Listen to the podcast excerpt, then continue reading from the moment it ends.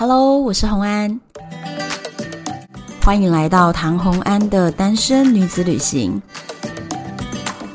在这里，你会听到关于一个女生旅行会遇到的各种奇遇，一个人旅行的技巧，当然还有异国恋情。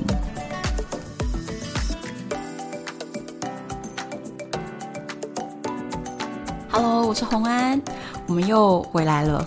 今天呢，算是我真正开录的第一集，就是真的开始要聊大家票选的主题。那不意外哦，就是大家真的对异国恋情和艳遇这件事情充满了好奇。嗯，我非常多素材可以分享。其实我自己也听了第一集啊，因为。所有的剪辑都是我自己剪的。为什么我可以自己这样子，就是做剪辑啦，或者是 YouTube 影片剪辑这些东西？是因为我大学本来就是在念设计啊，这些相关，所以这本来就是我自己的专业。那我要跟大家讲哈，剪完第一集之后，发现找配乐也未免太辛苦了吧？因为想要让这样的就是一个节目比较有质感，可是音乐真的，哦，我的天呐，太难找，而且要找嗯。就是版权开放的音乐真的是太困难了，所以呢，我今天在录这一集的时候，还特别先 check 一下有没有合适的音乐，真的是不容易啊。好，另外要跟大家分享的一个东西，就是关于呢，我其实是希望透过这样子的节目，可以让大家真正听到我的声音，我讲话的速度，或者是。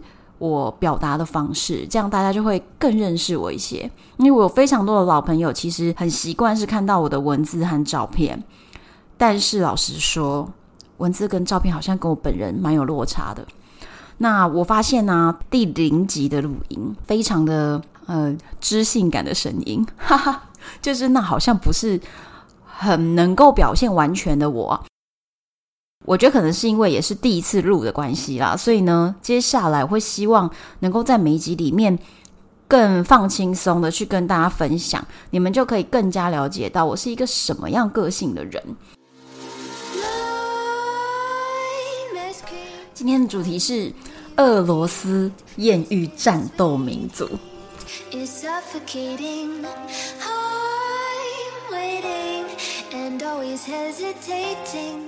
好，众所期待的一个主题。其实每一次在演讲的时候呢，如果讲到这个主题，台下的人马上那个眼睛都会睁得比较大哦。我就先来聊一下，我对俄罗斯的第一印象。其实我那个时候呢，第一次去俄罗斯是在二零一五年，我要进行一个很长的旅行，我要从中国横越蒙古到横越整个俄罗斯，接下来我就要在欧洲。整个欧亚非的一个长达半年以上的大计划，那也因为是这样，其实你非常非常的难做旅游规划，因为你怎么规划呀？你中间会有太多太多的意外，你可能会提前或者是延后一两天，所以你其实也是没有办法去订房间。当时我在蒙古的时候，先遇到了一群呃很可爱的年轻人，我们大家就一起在蒙古玩。结束之后，他们要回各自的国家，只有我一个人申请俄罗斯签证，从蒙古的乌兰巴托要坐火车前往俄罗斯。在此之前呢、因为二零一五年那个时候，我在网络上其实搜寻得到在俄罗斯旅行的资料，真的非常非常非常的少。我觉得俄罗斯红起来大概是这两年之间的事情，就是二零一八年以后的事情。哦，我知道俄罗斯红的原因啊，就是那个时候有世足赛，对不对？在此之前，台湾有去的人真的非常非常少。所以他们在资料上面的分享也特别特别少，然后我看到的都是什么东西哦？都是俄罗斯的警察就是坏人。如果呢，他在路上要求要检查你的护照，你一定要非常小心，你不能把真正的护照交给他，你只可以交影本，因为呢。他就是会强迫留置你的护照，然后要求你缴罚金。可是那个罚款你是要现金给他，所以感觉就是一种警察就是流氓啊，这种勒索。大部分人都在写这种事情。诶，去俄罗斯的人当时女生极度的少，所以能够在网络上看到分享极度的少，那都是男生的说法。那男生呢，就又一直觉得这个地方很不友善，然后大家都不讲英文，你跟他讲话呢，他就直接无视你走开。哦天哪，这个地方的人实在是太冷酷了，然后俄罗斯人都不笑，表情都非常的严峻，所以你在路上看到每一个人，心情都觉得紧张了起来。好，这就是当时你能够在网上查到的所有资料。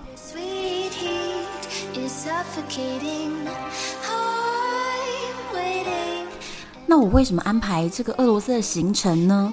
是因为啊，我当时其实一直想要走一个很长的旅行，那后来就是决定要坐西伯利亚铁路，横越从亚洲一直到欧洲。我觉得这个铁路是最吸引我的地方。但是呢，俄罗斯这整个地方充满了未知感，觉得非常的害怕。要搭火车的那一天，从乌兰巴托的车站呢，其实我内心非常非常的紧张。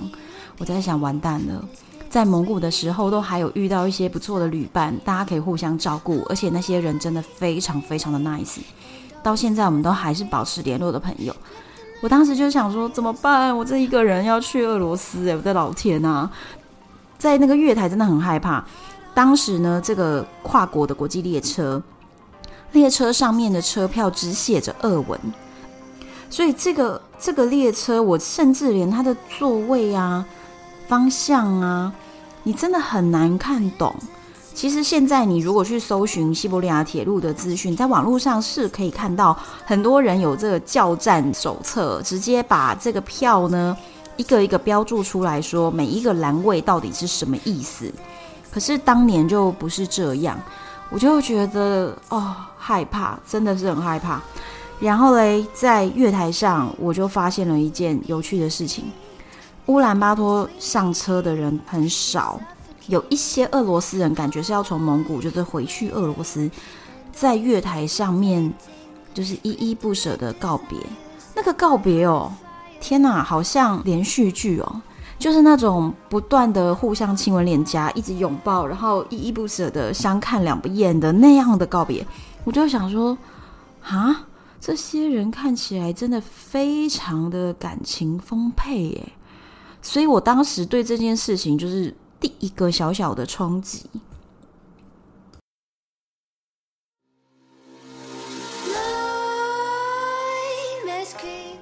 后来呢，我在俄罗斯的这个旅程当中呢，渐渐的发现，俄罗斯男人的性格跟我们印象中“战斗民族”这四个字这个标签。其实是不一样的诶，你如果要我重新替俄罗斯的男人下一个标签，我会下的标签是温暖又浪漫，好，但是内心空虚，然后性格软弱。讲到后面，他都想说，到底是要来黑他们的吗？哦，其实不是，因为这个俄罗斯男人呢，从我在第一站下车的时候，我就发现哦，房东来接我们，马上呢就帮我们提行李耶。他说，俄罗斯男人是不能看着女人提行李而手中空空的，你们的行李全部交到我身上来。当时我身边是有在火车上又交到了新的朋友，那我就想说，哇，好 man 哦。就他没有在跟你讲两性平等哦，没有要平等，我们男人扛了，就行李都是男人在扛就对了。我在想，哇，他们原来是这样的人。然后再来呢，我也跟他们聊过一些天，就是说，其实我们觉得你们就是战斗民族，你们知道别人认为你们是战斗民族吗？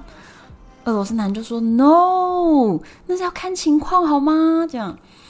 我事实上也很少看到俄罗斯男人有什么情绪比较大的起伏，诶，所以我后来理解到为什么大家定义他们是战斗民族，其实是是因为他们把伏特加当水喝，我觉得大概是这个吧，或者是说在非常凛冽的寒冬里面，他们还可以支撑着生活下去，就是那种可以在艰困环境活下去的那样的战斗，我觉得。大家的战斗民族定义应该是倾向于这样，因为事实上，俄罗斯的男人呢，他们对于很多事情哦，感情丰沛，听起来非常奇怪，但是你去想一想哦，有一个非常有名的音乐家叫柴可夫斯基，柴可夫斯基的音乐极度浪漫，因为版权的关系，我也是不可能在这里放音乐给你们听。但是你去查一下柴可夫斯基的音乐，我告诉你，那完全是浓情巧克力啊，就是浓烈到不行的。你觉得就是那种爱到你死我活的那种音乐，你只要一听到的音乐放下去，就是这样的感觉。所以啊，俄罗斯男人绝对就是非常浪漫的，非常浪漫，然后不务实。好，这个就是后来跟俄罗斯男人交往之后的点评啊，就不务实。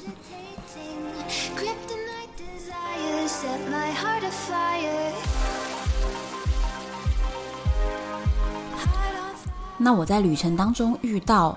各种俄罗斯男人的温柔到底是什么呢？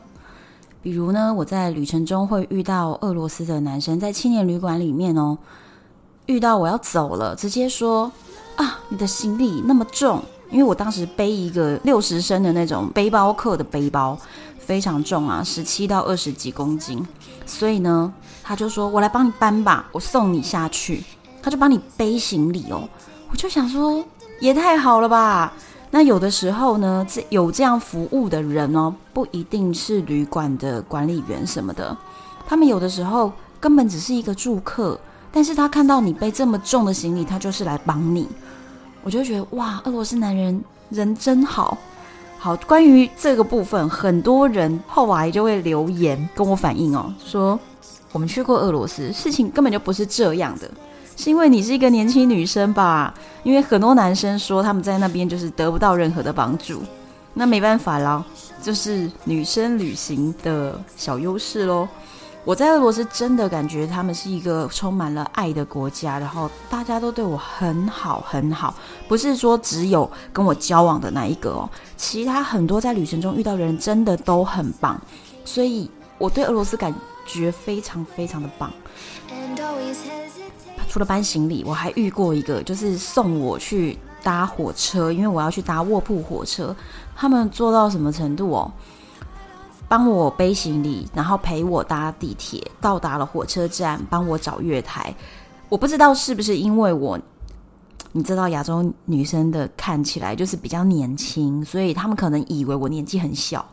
就觉得我很需要被照顾，再加上在俄罗斯是一个文盲的状态，因为俄罗斯人首先他们英文不是很好，所以他们基本不说英文。你在路上说英文，他们不会回应你的。再来是他们的路标也没有英文，什么都没有这样。在这样状况下，他可能觉得我很需要被照顾，就特别带我去找车厢，然后找到了我的位置。接下来还帮我把床铺好，因为那个位置上面其实每个人的位置都是卧铺。然后他就帮我把床单都铺好了，把我的包包放上去。接着他就说：“OK，everything is good。”so，那我们我可以走啦。那你祝你旅程顺利啊！这样我就想，哦，俄罗斯男人人真的很好哎。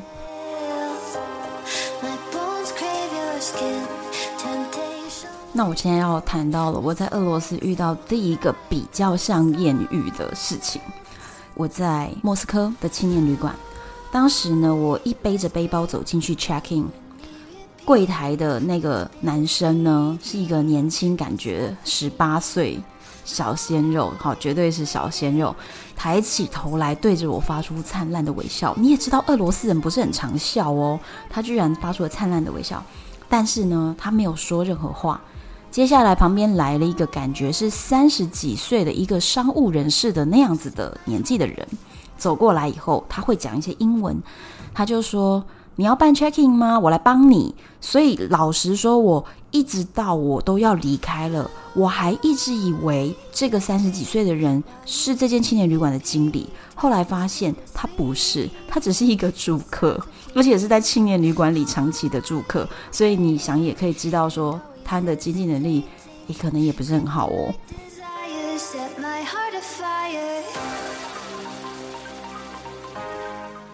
接着呢，他就跟我说，柜台这个男生说你长得很漂亮，我就回答 You are kidding，你在开玩笑吧？然后他说真的，他真的这么讲。我说 OK，如果你是讲实话的话呢，那大概他对每个 check in 的客人都这么讲吧。因为我那个时候是风尘仆仆，已经搭了几天的夜车，所以你知道都没有洗澡，头发都是油的吧？我觉得，所以整个人看起来怎么可能漂亮？那总之呢，他就是这么翻译的，所以我觉得啊，真的是一个很会客套的俄罗斯民宿经理呢。我只要要在厨房微波一个东西呀、他就马上会过来帮我微波，说：“哎，来来，我帮你弄这个东西，就是这样操作的。”然后就来帮我弄。我就想说，哇，这间民宿的人都好温暖哦，都对我这么好。后来几天后我要离开的时候啊，我就说：“哎，那我要走喽。”因为其实旅程中很多时候，即便只有一两天在青年旅馆的相遇，你都会觉得那些人会有一点像你的朋友。离开的时候，我们总是想要跟什么人说下再见吧？那我们就会跟这些青年旅馆的人说再见。我跟他说我要走啦，他就说我来帮你背行李。好啦，背行李也不是第一次遇到啦，所以好，你就背行李嘛。结果呢，他就背着我的大背包陪我一起走到地铁站，走到一半的时候就牵我的手。我就想说，诶，所以这位大叔你是要把妹是不是？接着呢，走到地铁站门口的时候，他就突然问我一句话，说：“When will you back Russian for me？” 你什么时候会为了我回来俄罗斯？还 for me 呢？我就想说，你有病吗？我跟你到底有什么更深入的交流？就是在厨房帮我微波食物这种交流而已。你居然要为我为你回来俄罗斯，我真的是搞不懂，彻底的不明白。就当下觉得太好笑了，我就整个人大笑，然后接着呢，他就亲了我一下，我就觉得哦，俄罗斯男人是这样子的，所以当下觉得非常有趣。但是呢，我当下心里的答案就是 absolutely no，绝对我没有要为你回来这里，好吗？那其实我对俄罗斯是非常有感情的。甚至我在第一次在莫斯科红场的时候，真的是感动到我当场就哭了。所以呢，我是会回去俄罗斯，但总之不是为他。但是我就想说，哦，原来俄罗斯男人把妹都是这样子的。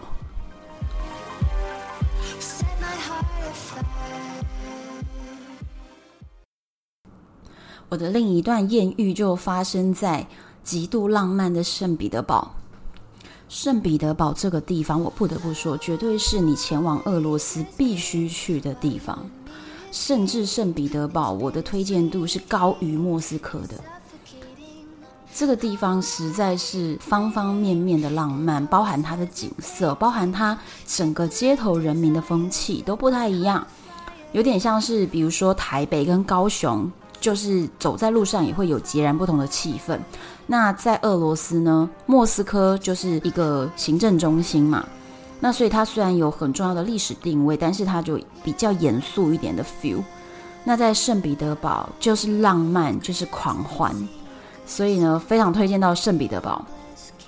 当时啊，我到圣彼得堡的前一天，坐在高速的卧铺的列车前往圣彼得堡。那那一天晚上，我才开始订我几个小时之后要 check in 的青年旅馆，因为长时间的旅行真的常常是这样，就是你已经确定你搭到了这台车，你才敢订下一个住宿。再来是很多时候便宜的住宿它是没有退款空间的，所以就是要总是要到最后一刻很确认的时候才要订。我一开始啊，在 Airbnb 上面 request 就申请。每一个房源，他们都没有人回复我。我是写英文啊，大家都不回复。我后来想说，我完了，剩下六个小时就要抵达圣彼得堡了，现在没有人回复我，这怎么办啊？那我会早上六点一大早抵达，我难不成要在街头流浪吗？所以非常苦恼。这时候我决定啊，直接 Google 翻译我的申请信贴过去。当年的 Airbnb 在俄罗斯刚开始，当时的功能呢，就是你一定要先请求我要住这里，然后房东同意，然后我们才会开始确认我真的可以去住到这边，扣款、联系怎么前往等等的细节。在最早是这样的，所以一定要等到对方回复才可以。没想到我用 Google 翻译的俄文，我不确定那到底是正确，或者是有没有很奇怪的说法。但总之我没有招了，所以我就用这个方式呢，直接把它 send 到俄文的那种申请里面。突然就有人回复我说好，那因为我里面有提到我六点就到，我能不能早早的就去 check in？他就说没问题。好，六点的时候我就抵达了这一间青年旅馆，真的有人在等我。当时我记得是一个非常昏暗的房间，因为圣彼得堡它非常的比较冷啊，偏北边比较冷，然后再来是它靠海，所以比较湿，风大，冬天非常的冷。每一个房子的窗户都非常的大，每一间房间的格局都很特别，就是。你一进门就会看到一道长长的走廊，这个走廊里面有各个房间或者是厕所的门，就是好几个门。那这个走廊的其中一个门打开会是客厅，这样子的格局跟台湾是不一样的。台湾往往就一打开就是直接一个大空间，那就是你们家的客厅。但是在圣彼得堡不是，永远开门就是看到一道长长的走廊，那这个走廊的底端才是那一个客厅的空间。我就在那边看到了两个人坐在那里，一个人就跟我说了一堆俄文，我就说 No Russian, No Russian。OK，他听他就知道没办法沟通。接着他想一想呢，就用手机，我们两个人拿出各自的 iPhone。接着他用翻译翻一句，我再看完了以后再翻译翻一句回去，我们就不断的用翻译软体沟通。最妙的是，后来我跟安东谈恋爱也是这样子的。就是一开始真的就是两个人拿着手机，然后都不讲话，简直就是很好笑的一个一个场面这样。那我当时他就开始跟我沟通了，我就发现啊，没有人听得懂英语诶，天哪，这个地方那一间青年旅馆不知道为什么里面所有的住客都不是外国人，全部都是俄罗斯人，只是从不同的城市来这里玩，会去住那边，所以我就生在了一个。没有人会说英语的青年旅馆。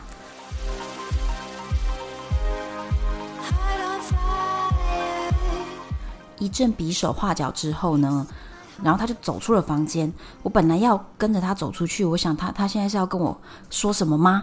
这时候突然坐在窗边有一个背着光正在喝茶的男子，就蹦出了一句英文：“Stay here。”我就停下来。哦。好，他是要叫我在这边等的意思，然后我就停下来。接着他就看着我说：“Five minutes。”我就想，哇，这个人居然说两句英文呢！你知道这在俄罗斯非常难得，他们真的不太讲英文的。所以我就想，OK，至少这个人好像会一点单字，我可以跟他沟通。接下来我试着跟他聊天，然后他就两手一摊，表示 OK，这就是我全部的会讲的话了，没有了。哦，好吧。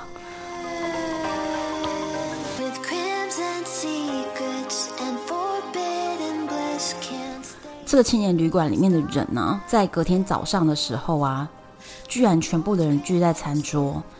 管理的那个小帮手吧，管家，他就对我说：“我昨天不是有建议你去看一些喷泉吗？你有要去吗？”我就说：“可以啊。”他就说：“那今天青年旅馆现在坐在餐桌上的这十几个人，大家都要去，你就跟他们一起去吧。”我大吃一惊啊！我在想说，他们不会觉得我是一个 trouble 吗？因为如果是一个完全没有办法跟他们沟通，大家英文也不通，那我就只是一直跟在他们身边，这样子他们聊天也会不尽兴吧？有一个背后灵一直在旁边。可是他就说不会，他们大家都很欢迎，就是希望能够带你去玩那个地方。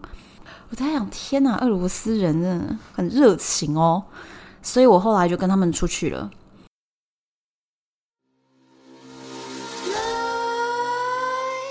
一整天的行程啊，先跳过，因为这个在艳遇里面不算是一个太大的重点。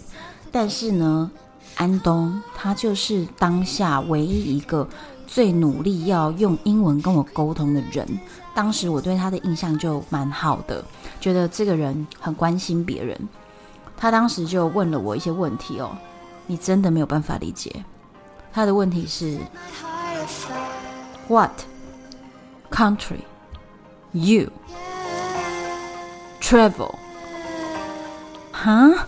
这这些字到底怎么拼成一个问题啊？你到底是要问我你旅行过哪些国家，还是你从哪里来？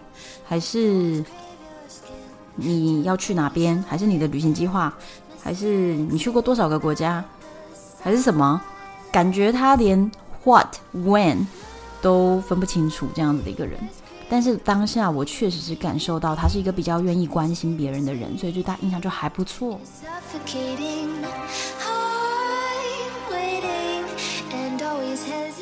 圣彼得堡很重要很重要的一个行程就是呢，要去看它的桥打开，因为晚上的时候船要把货运进来。那它其实有一点点像威尼斯那种概念，只是说圣彼得堡什么东西都放大的哈，很大的运河，然后在这里面绕，所以他要把货运进来的话，桥不够高，桥就要在晚上，每天晚上可能是十二点或十二点半，我不太确定那个时间，就会打开，这个时候船都可以经过，早上的时候桥才会再度的闭合。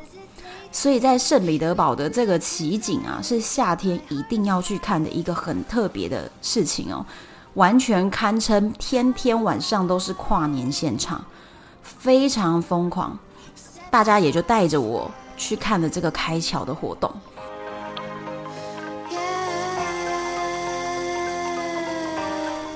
扯了这么久，到底有没有要讲俄罗斯最重要的艳遇啊？有，我现在就要讲了。当天晚上气氛真的非常的浪漫又疯狂。我们决定呢，从青年旅馆走大概六公里嘛，走到开桥的现场。因为我们这群人就是也没有车，当时晚上的地铁已经没有了，所以大家一路上就这样子浩浩荡荡的走过去。那在这个浩浩荡荡走过去的过程中呢，哇，街上真的好多人围着一群一群在放音乐啊，在干嘛的？完全是嘉年华狂欢气氛，可是那其实只是圣彼得堡夏天的一个平常的夜晚。圣彼得堡的夏天，每个人都在狂欢，因为对他们来说，夏天只有这么仅仅的一个月，一定要好好把握啊！现场气氛是非常非常棒的。到了那边呢，就有很多一群围着的类似街头艺人，互相表演、跳舞、唱歌等等。就在这个时候呢，就一直举高我的手，想要拍摄那个开桥的画面。但是呢，现场居然没有人搞得清楚到底几点开桥，所以不太知道什么时候。这个 moment 现场挤得乱七八糟的时候，安东就跟我比了一下他的肩膀，就问我要不要坐在他的肩膀上。哎，我当下真的为了拍摄影片，我根本不 care 别的事情。OK，他就蹲下来，我就马上坐到他肩膀上。我跟你说，俄罗斯男人就是战斗民族嘛。你要知道，我并不是一个非常娇小的女生，我的体重也没有很轻诶。他居然可以直接把我背在肩头上，整整十五分钟诶，太优秀了吧！哇，战斗民族在这个时候名副其实。那接下来我们大家看完了开桥之后，又是一个小时以上的路程，慢慢的走回青年旅馆。其实大家就是边走边玩，边走边玩，然后一直开玩笑。那个时候我跟大家呢已经混得很熟了，但是在聊天的过程中，我当然是听不太懂俄罗斯的语言，但是我可以从一些表情啦、大家的肢体语言，我就知道他们大概在讲什么东西。所以其实大家是玩在一起，非常开心的。那走着走着呢，那个带路的女生啊就迷路了。所以我们大家一群人呐、就在路上走了三个小时，走不回青年旅馆。但是由于实在是太狂欢气氛，所以我们没有人 care 这件事情，大家就迷路好啦，没关系。突然经过了一个大公园的门口，他们就说：“哎呀，都快要日出了，不然我们大家去公园里草地上躺着吧。”这什么提议呀？所以我说俄罗斯人其实非常浪漫嘛，完全就是不切实际。我想，OK 啊，反正我就跟你们走啊，不然能怎么办呢？接下来躺在草地上的时候，安东就先躺着，就把手臂张开，说：“来，你可以躺在我的手臂上。”这也太浪漫了吧！非常浪漫的圣彼得堡，再加上呢，天空已经要开始微微的亮起来，所以那个时候天空是粉红色的，非常美好的气氛。然后一个非常贴心又 sweet 的战斗民族小鲜肉躺在那边，问我说要不要躺在他的手臂上。Oh my god，这是不是非常电影场景？我觉得这个时候不叫下音乐那种感觉，哈，太浪漫了。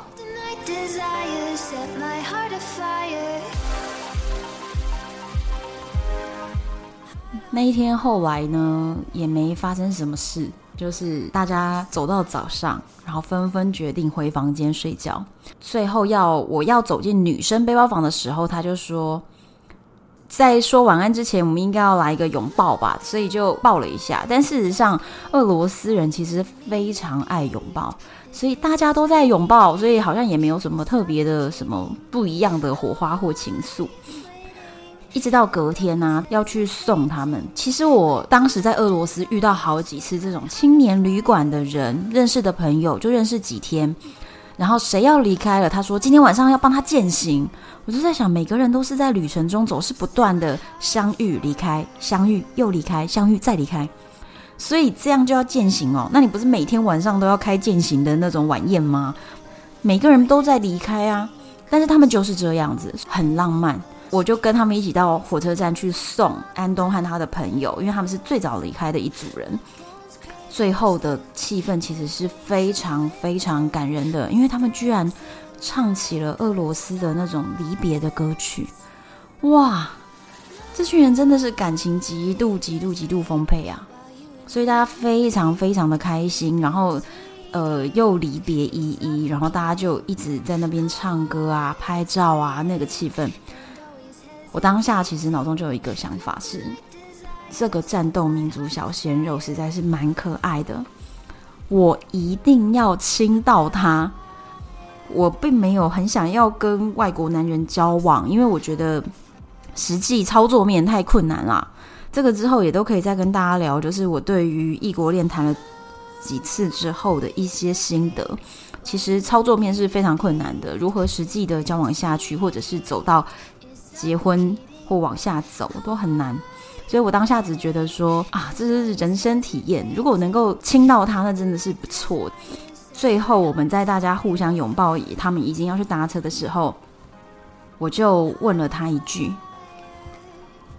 ：“Can you give me a kiss for goodbye？” 就是你可以给我一个再见之吻吗？然后他就愣愣的看着我，你知道那个当下真的是。很尴尬哦，因为我在想说，嗯，所以他是听不懂还是怎么样？可是这时候要拿出手机翻译吗？这样很尴尬哎。想来想去，这到底怎么处理呀？然后脑中跑过了这些内心戏以后呢，他突然说 “yes”，然后不动。我在想，所以你的 “yes” 是 “yes” 什么东西啊？你 “yes”，你又不亲我，所以是怎样？我真彻底不明白哦，我当下又愣了一下，然后他就亲我了，那其实就亲了一下而已啦，得到了战斗民族之吻。其实当下就想说，OK，俄罗斯不虚此行了。那那一天就这样说再见，哇，俄罗斯之旅画下完美句点。那后来我为什么会再跟安东继续往下交往？因为当我已经离开了圣彼得堡，前往爱沙尼亚的时候，安东就开始传讯息给我了。我当下其实就是非常认真在思考说，说真的要跟他交往吗？然后他就问了我同一句经典的问题：“Will you back Russian for me？” 哦。又遇到了这个问题，是这个是不是怎么样？俄罗斯课本里面、英文课本里面的经典例句吗？为什么每个男人把妹最后讲出这一句话呢？我后来非常认真的思考，很好笑的是，我那时候问了我几个大学好朋友，就分析了一下，到底我该不该回去啊？因为我当时离开其实是拖到最后一刻哦，甚至我的签证还过期了一个小时，所以我还在边境被拘留，缴了罚款才可以离开的。所以如果我要回去找他，我必须人在东欧，但想办法办出我的下一张俄罗斯签证。有做过功课的朋友们大概会知道，俄罗斯签证非常麻烦，非常难搞，而且也蛮贵的。所以在这个状况下，我真的是啊犹豫啊，是觉得很可爱啦，可是又要回去吗？想来想去，结果我的大学同学们不约而同给了我一个意见。哎，俄罗斯哎，他是战斗民族哎，他不是普通的白人呢，你怎么可以放弃这个机会呢？好，所以呢就被大学同学说服了。开始准备，在两个礼拜之后回去俄罗斯。回去以后啊，安东的很多朋友都见过我嘛，因为我们交往了两年。这中间我回去俄罗斯住了分开的四个月。那在这一段时间当中，就是每次回去三十天，安东会安排各式各样的行程，带我认识他各式各样的朋友。那每一次呢，我都会听到他跟别人介绍。我们如何告别之吻的故事，永远他就一直重复这句英文，所以后来安东的英文变得挺不错的，因为我们交往交了两年，后来我们当然是也可以通电话啦什么的。我倒是俄罗斯文，哎，始终不会五六个单字。最厉害的一句单字，我可以教大家。其实任何一个国家，你去旅行，你都不需要学会它的语言，你只要学会一个字，就可以打遍天下无敌手。那个字就是那一个语言里的谢谢。你只要会讲这句话，什么事都可以搞定。对我来说是这样子的。那我就在本集的最后跟大家分享这个字，俄罗斯的谢谢，Spasiba，Spasiba。这个就是俄罗斯的谢谢，只要靠这句话打遍天下无敌手。疫情过去之后，如果你也想要有一段有趣的俄罗斯旅程啊，请先练习这个字，Spasiba。